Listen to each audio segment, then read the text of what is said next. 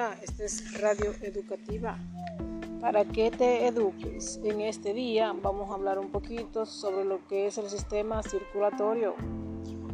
El sistema circulatorio es un sistema doble que está compuesto por la circulación de la sangre a través de las venas y las arterias por una bomba que es la que impulsa esta sangre denominada corazón.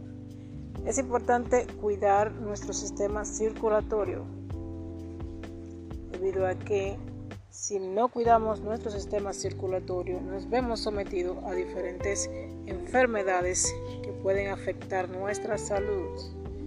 Algunas de estas enfermedades del sistema circulatorio pueden ser presión alta, infartos, arteriosclerosis, trombosis, leucemia. Es importante destacar que existen distintas causas para estas enfermedades. Los malos hábitos alimenticios, es una de las partes fundamentales. El comer demasiada grasa, el sobrepeso, fumar y llevar una vida sedentaria que no favorece nuestra circulación.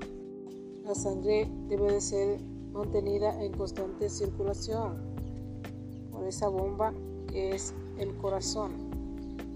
Por esta razón, nuestra sangre tiene los siguientes componentes. Las plaquetas, que son responsables de la coagulación de la sangre. El plasma, que es ese líquido que se encuentra en la sangre. Los leucocitos, glóbulo blanco y los glóbulos rojos.